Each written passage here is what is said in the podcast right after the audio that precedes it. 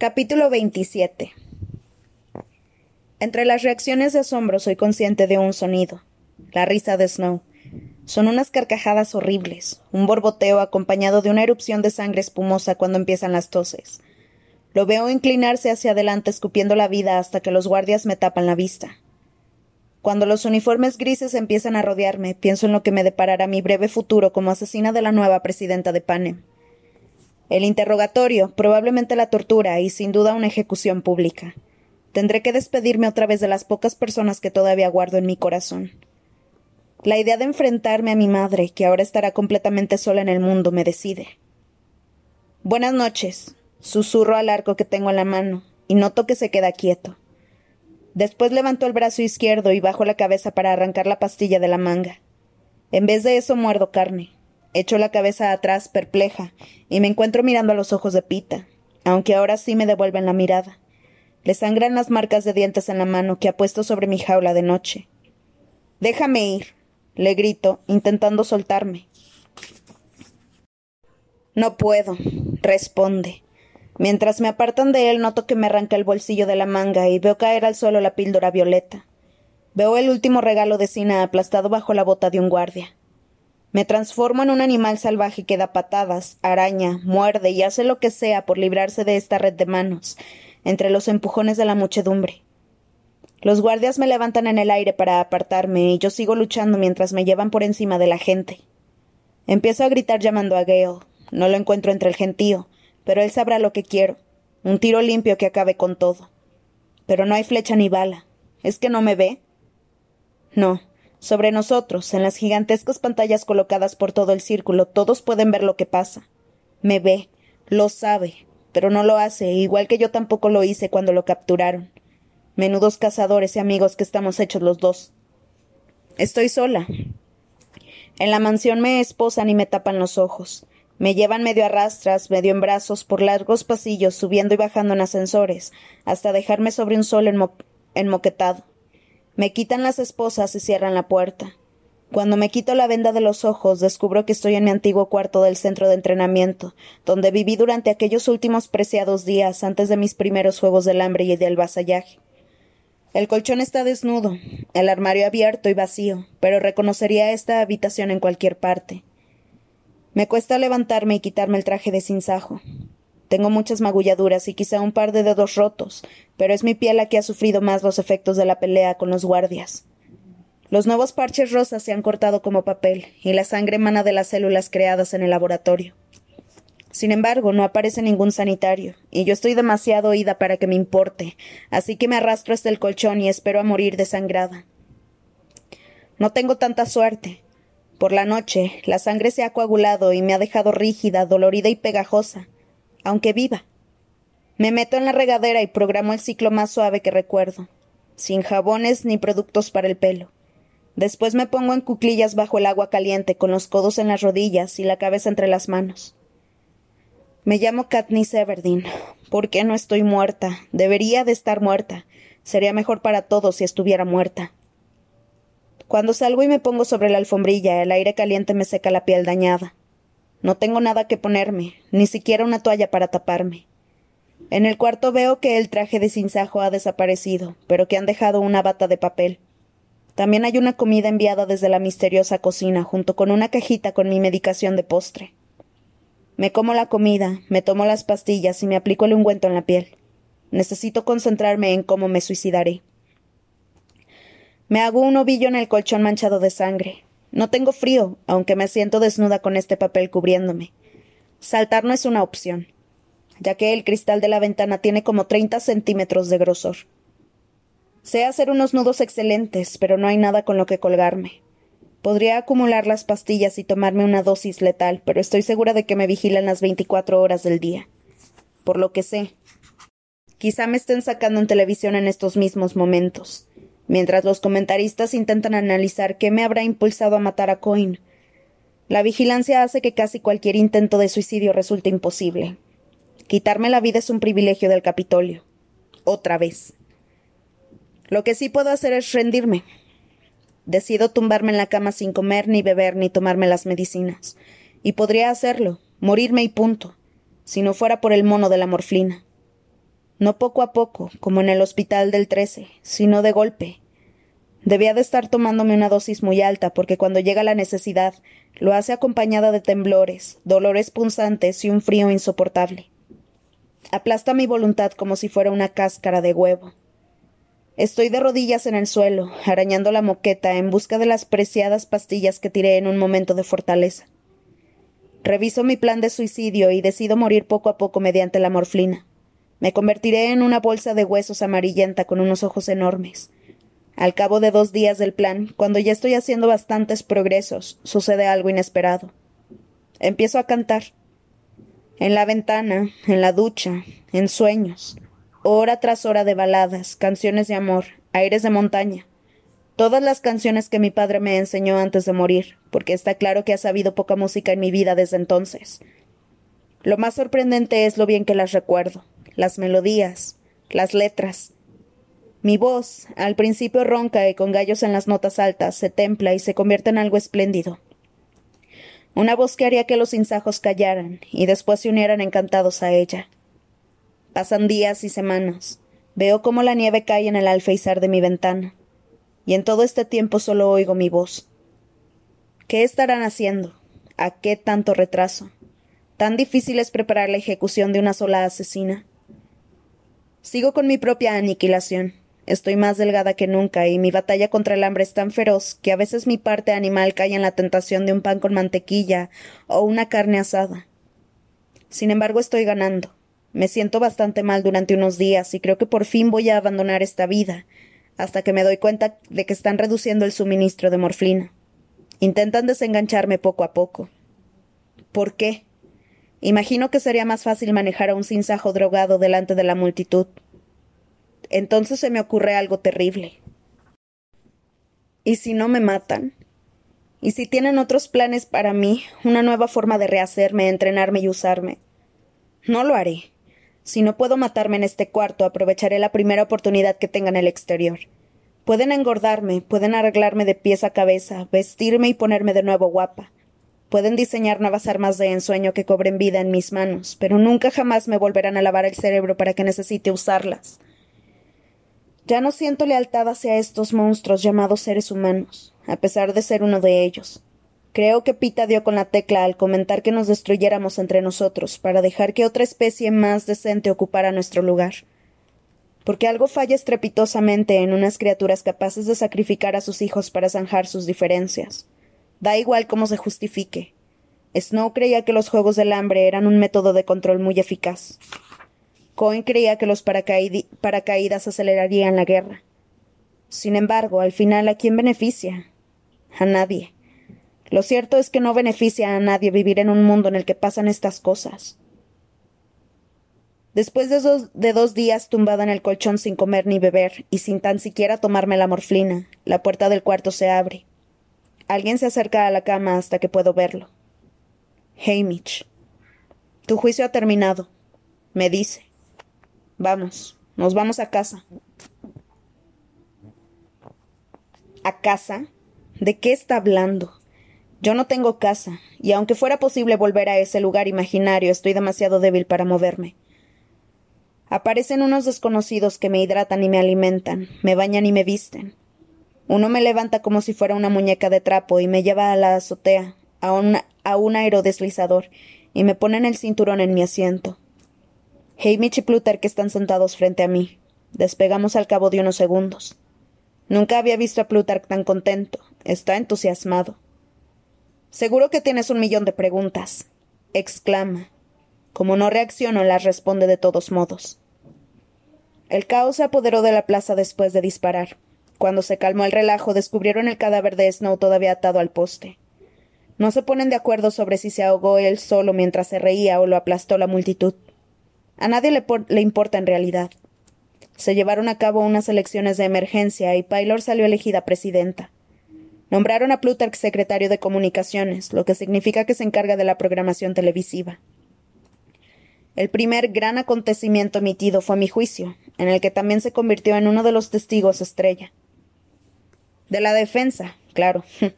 Aunque casi todo el mérito de mi exoneración corresponde al doctor Aurelius, que al parecer se ganó sus siestas presentándome como una lunática sin remedio, víctima del estrés postraumático.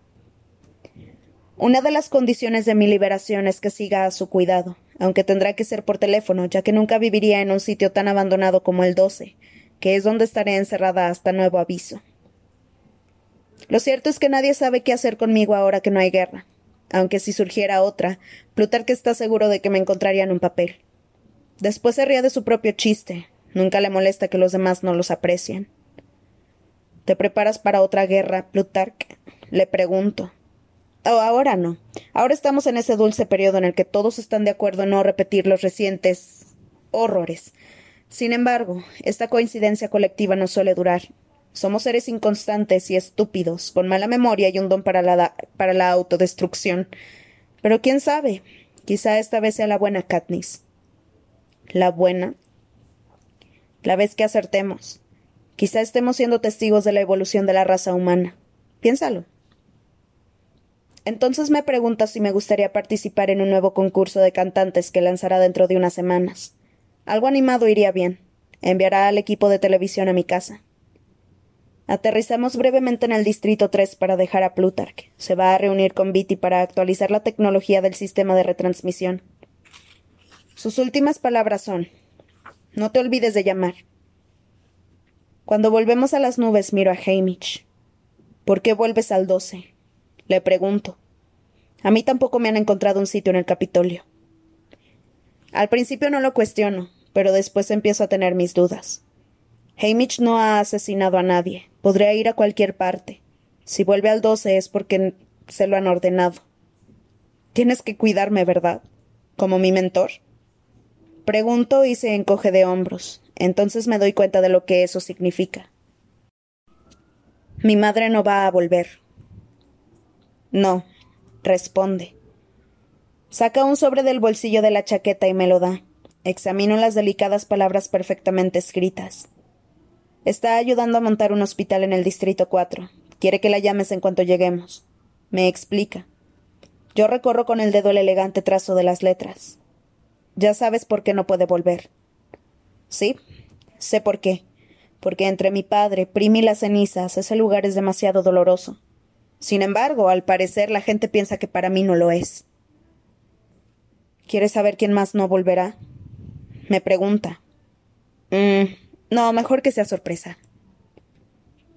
Como un buen mentor, Hamish me obliga a comer un sándwich y después finge que se cree que estoy dormida durante el resto del viaje. Se dedica a registrar todos los compartimentos del aerodeslizador para sacar el licor y guardárselo en la mochila.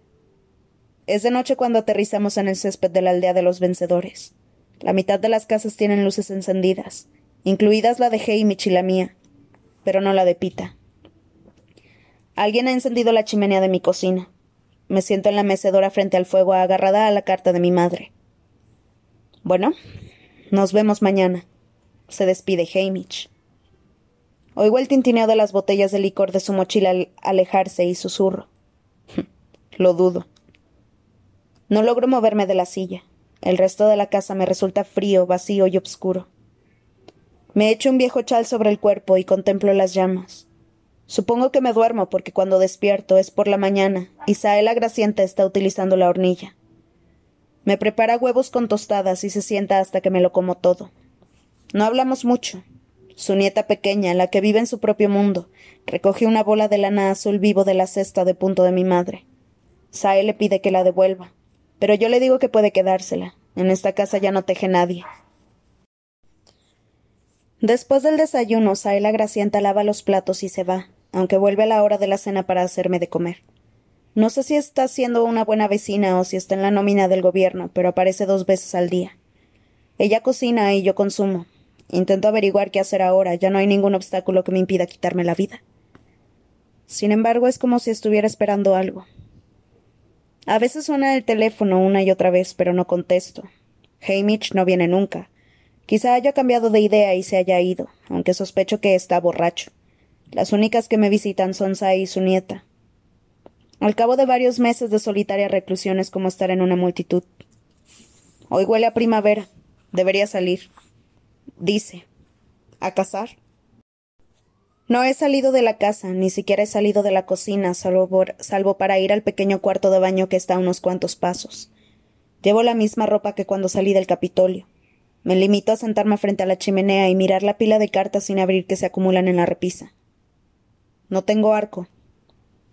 Mira en el vestíbulo. Cuando se va, pienso en caminar hasta la entrada, pero lo descarto. Al final, al cabo de varias horas, lo hago, me acerco sin hacer ruido, como si no deseara despertar a los fantasmas. En el estudio en el que tomé el té con el presidente Snow encuentro una caja con la chaqueta de cazador de mi padre, nuestro libro de plantas, la foto de boda de mis padres, la espita que mandó Hamish y el medallón que Pita me dio en la arena del reloj. Los dos arcos y el carcaj de flechas que Gale rescató la noche de las bombas de fuego contra el distrito están, están sobre el escritorio. Me pongo la chaqueta y no toco nada más. Me quedo dormida en el sofá del salón para las visitas y tengo una pesadilla horrible en la que estoy tumbada en una profunda tumba abierta y todas las personas muertas que conozco por su nombre se acercan para echarme encima una palada de cenizas. Es un sueño bastante largo, teniendo en cuenta el tamaño de la lista de personas, y cuanto más me entierran, más me, más me cuesta respirar. Intento gritar pidiendo ayuda, suplicarles que se detengan, pero las cenizas me llenan la boca y la nariz, y no logro emitir ruido alguno. Y la pala sigue y sigue. Me despierto sobresaltada. La pálida luz de la mañana entra por los bordes de las contraventanas, pero el ruido de la pala continúa. Sin salir del todo de la pesadilla, corro por el vestíbulo. Salgo por la puerta principal y rodeo el lateral de la casa porque ahora estoy bastante segura de que puedo gritar a los muertos. Cuando lo veo, me detengo en seco. Tiene la cara, la cara roja de cavar el suelo bajo las ventanas. En una carretilla hay cinco arbustos ralos. Has vuelto, le digo. El doctor Aurelius no me ha dejado salir del Capitolio hasta ayer mismo, responde Pita. Por cierto, me pidió que te dijera que no puede fingir eternamente que te está tratando. Tienes que contestar el teléfono. Tiene buen aspecto, delgado y lleno de cicatrices de quemaduras como yo, pero en sus ojos ya no se ve esa mirada turbia y atormentada. Sin embargo, frunce un poco el ceño al examinarme. Me aparto el pelo de los ojos con poco entusiasmo y me doy cuenta de que está apelmazado de tanta suciedad. Me pongo a la defensiva. ¿Qué estás haciendo? Fui al bosque esta mañana y desenterré estos arbustos para ella. Responde. Se me ocurrió que podríamos plantarlos en el lateral de la casa. Miro los arbustos y los terrones de tierra que les cuelgan de las raíces y contengo el aliento cuando la palabra rosa me viene a la cabeza. Estoy a punto de gritarle cosas horribles a Pita cuando recuerdo el nombre real. Son primroses, prímulas, la flor que dio nombre a mi hermana. Asiento, Corro a la casa y cierro la puerta detrás de mí. Pero aquella cosa malvada está dentro, no fuera. Temblando de debilidad y nervios, corro escaleras arriba. Me tropiezo en el último escalón y caigo al suelo, pero me obligo a levantarme y entro en mi dormitorio. El olor es tenue, aunque todavía se nota en el aire. Está ahí, la rosa blanca entre las flores secas del jarrón. A pesar de su aspecto marchito y frágil, conserva esa perfección antinatural que se cultivaba en el invernadero de Snow. Agarro el jarrón, bajo dando tumbos a la cocina y tiro el contenido a las brasas. Mientras las flores arden, un estallido de llamas azules envuelve a la rosa y la devora. El fuego vuelve a vencer a las rosas. Estrello el jarrón contra el suelo por si acaso. De vuelta en la planta de arriba, abro las ventanas del dormitorio para limpiar el aire del hedor de Snow aunque todavía lo noto en la ropa y en los poros de mi cuerpo. Me desnudo, y unas escamas de piel del tamaño de naipes se quedan pegadas a las prendas. Evito mirarme en el espejo. Me meto en la ducha y me restriego las rosas del pelo, el cuerpo y la boca. Con la piel rojiza y sensible busco algo que ponerme. Tanto me tardo media hora en peinarme. Sae la gracienta abre la puerta principal y mientras prepara el desayuno, echo al fuego la ropa que me he quitado. Siguiendo su consejo, me corto las uñas con un cuchillo. Mientras me como los huevos, le pregunto. ¿A dónde ha ido Gale? Al Distrito 2. Tiene un trabajo importante. Lo veo de vez en cuando en la televisión. Responde. Rebusco en mi interior intentando sentir rabia, odio o añoranza, pero solo descubro alivio. Hoy me voy de casa, afirmo. Bien, no me vendría mal carne de casa fresca. Me armo con un arco y las flechas y salgo al exterior con la intención de ir al bosque por la pradera. Cerca de la plaza hay equipos de personas con máscaras y guantes que llevan carros tirados por caballos. Están buscando bajo la nieve que cayó, que cayó este invierno recogiendo los restos. Hay un carro aparcado delante de la casa del alcalde y reconozco a Tom, el antiguo compañero de Gale, que se ha parado un momento para limpiarse el sudor de la frente con un trapo. Recuerdo haberlo visto en el trece, pero supongo que habrá vuelto. Su saludo me da el valor que necesito para preguntar. ¿Han encontrado a alguien dentro?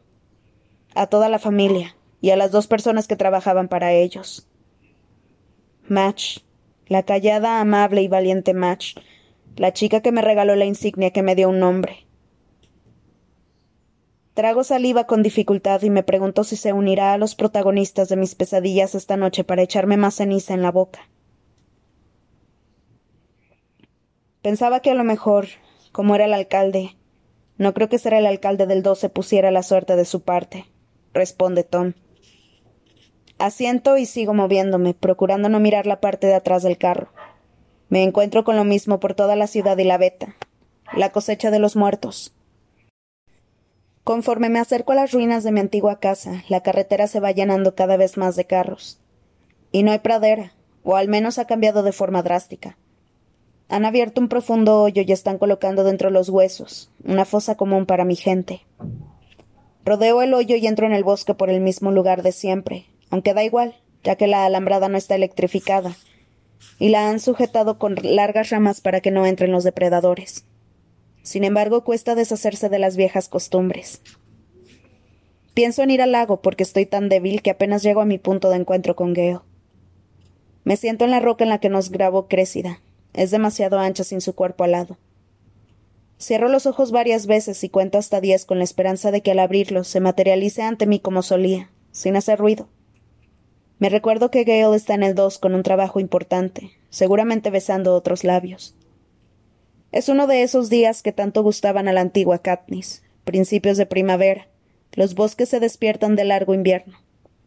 Sin embargo, la descarga de energía que empezó con las prímulas se desvanece, y cuando llego a la alambrada, estoy tan mareada que Tom se ve obligado a llevarme a casa en el carro de los muertos. Me ayuda a tumbarme en el sofá del salón y desde allí observo cómo las motas de polvo giran en los débiles rayos de luz de la tarde. Volteo la cabeza rápidamente al oír el bufido, aunque tardo un rato en creérmelo. ¿Cómo habrá llegado hasta aquí? Observo las marcas de garras de algún animal salvaje, la pata trasera que lleva un poco levantada y los prominentes huesos del rostro. Debe de haber venido caminando desde el trece. Quizá lo corrieron o quizá no podía soportar seguir allí sin ella. Así que ha venido a buscarla. Ha sido una pérdida de tiempo, no está aquí. Le digo, y Buttercup vuelve a fumar, a bufar. No está aquí. Bufa todo lo que quieras, no vas a encontrar a Prim. Al oír su nombre se anima, levanta las orejas y empieza a maullar esperanzado. Vete. le grito, y él esquiva el cojín que le tiro. Lárgate, aquí no hay nada para ti. Empiezo a temblar furiosa con el gato. No va a volver. No volverá jamás. Agarro otro cojín y me levanto para apuntar mejor. Las lágrimas surgen de la nada y me caen por las mejillas. Está muerta. Me agarro el vientre para mitigar el dolor, pero me derrumbo sobre los tobillos y me agarro el cojín llorando. Está muerta, gato estúpido. Está muerta. Un nuevo sonido, parte llanto, parte música, sale de mi cuerpo y da voz a mi desesperación. Buttercup también se pone a gemir. Por mucho que intento correrlo, no se va, sino que camina en círculos a mi alrededor, justo fuera de mi alcance, mientras sufro un ataque de llanto tras otro. Al final me desmayo. Sin embargo, él lo entiende. Debe de saber que ha ocurrido lo impensable y que, por tanto, para sobrevivir tendrá que hacer cosas que antes consideraba impensables, ya que horas después, cuando me despierto en la cama, él está conmigo, a la luz de la luna, Se ha colocado a mi lado con sus ojos amarillos abiertos y alerta para protegerme de la noche. Por la mañana se sienta, estoico, mientras le limpio los cortes, aunque se pone a maullar como un gatito cuando le saco la espina de la pata. Los dos acabamos llorando otra vez, solo que esta vez nos consolamos mutuamente. Con las fuerzas que saco de esto, abro la carta de mi madre que me dio Hamish, marco el número de teléfono y también lloro con ella. Pita aparece con Saila Gracienta cargado con una barra de pan caliente. Ella nos prepara el desayuno y yo le doy mi panceta a Buttercup. Poco a poco, con muchos días perdidos, vuelvo a la vida. Intento seguir los consejos del doctor Aurelius y regresar a la rutina. Me asombra comprobar que, llegado cierto punto, vuelve a tener sentido. Le cuento mi idea del libro y una gran caja de papel de pergamino llega en el siguiente tren del Capitolio. La idea la saqué del árbol de plantas de mi familia, el sitio en el que apuntábamos las cosas que no queríamos olvidar. La página comienza con la imagen de la persona, una foto si la encontramos, o si no, un boceto o un dibujo de pita. Después, con la mejor caligrafía de la que soy capaz, anoto todos los detalles que sería un crimen no recordar. Lady lamiendo la mejilla de Prim, la risa de mi padre, el padre de Pita con las galletas, el color de los ojos de Finnick, lo que Sina podría hacer con un trozo de seda. Vox reprogramando el holo. Ru de puntillas, con los brazos ligeramente extendidos como un pájaro a punto de volar etcétera, etcétera. Sellamos las hojas con agua salada y prometemos vivir bien para hacer que sus muertes no hayan sido en vano. Hamish por fin se une a nosotros y contribuye con veintitrés años de tributos a los que se vio obligado a ayudar como mentor. Cada vez añadimos menos cosas, un antiguo recuerdo que aparece de repente, una prímula conservada entre las hojas y pequeños trocitos de felicidad, como la foto del hijo recién nacido de Finnick y Annie. Aprendemos a mantenernos ocupados de nuevo. Pita hornea y yo caso. Hamish bebe hasta que se acabe el licor y después cría gansos hasta que llega el siguiente tren. Por suerte, los gansos saben cómo cuidarse solitos. No estamos solos. Otros cientos de personas regresan, porque al margen de lo sucedido este es su hogar. Con las minas cerradas harán las, las cenizas y la tierra y plantan comida. Las máquinas del Capitolio preparan el terreno para una nueva fábrica en las que se harán medicinas. Aunque nadie la planta, la pradera vuelve a ser, vuelve a ser verde. Pita y yo nos, nos volvemos a acercar poco a poco. Sigue habiendo momentos en que se agarra al respaldo de una silla y se aferra a ella hasta que acabe el flashback, y yo me despierto a veces gritando por culpa de las pesadillas con mutos y niños perdidos. Sin embargo, sus brazos están ahí para consolarme y al cabo de un tiempo también sus labios. La noche que vuelvo a sentir el hambre que se apoderó de mí en la playa, sé que esto habría pasado de todos modos. Que lo que necesito para sobrevivir no es el fuego de Gale, alimentado con rabia y odio. De eso tengo yo de sobra. Lo que necesito es el diente de león en primavera, el brillante color amarillo que significa renacimiento y no destrucción, la promesa de que la vida puede continuar por dolorosas que sean nuestras pérdidas, que puede volver a ser buena. Y eso solo puede dármelo Pita. Así que después, cuando me susurra, ¿me amas? ¿Real o no? Yo respondo, real.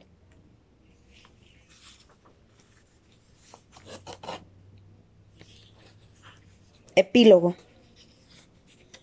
Juegan en la pradera la niña de pelo obscuro y ojos azules que baila por la hierba, el niño de rizos rubios y ojos grises que intenta seguirla con sus rechonchas piernecitas de bebé.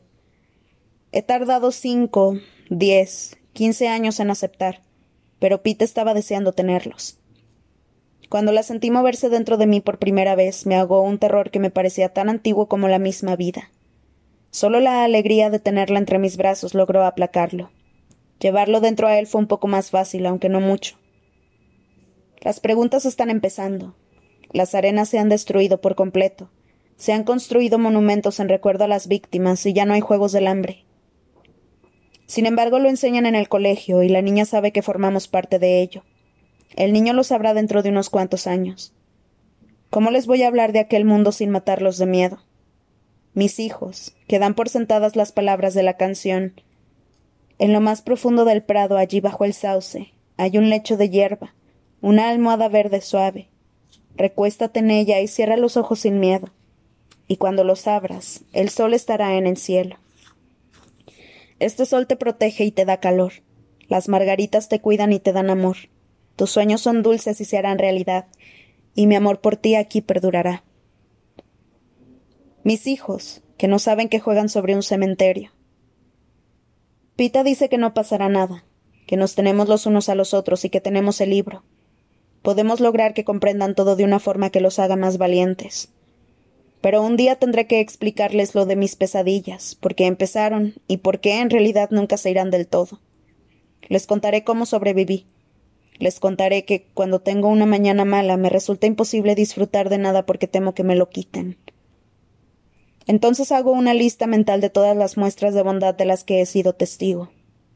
Es como un juego, repetitivo, incluso algo tedioso después de más de veinte años. Aún así, sé que hay juegos mucho peores.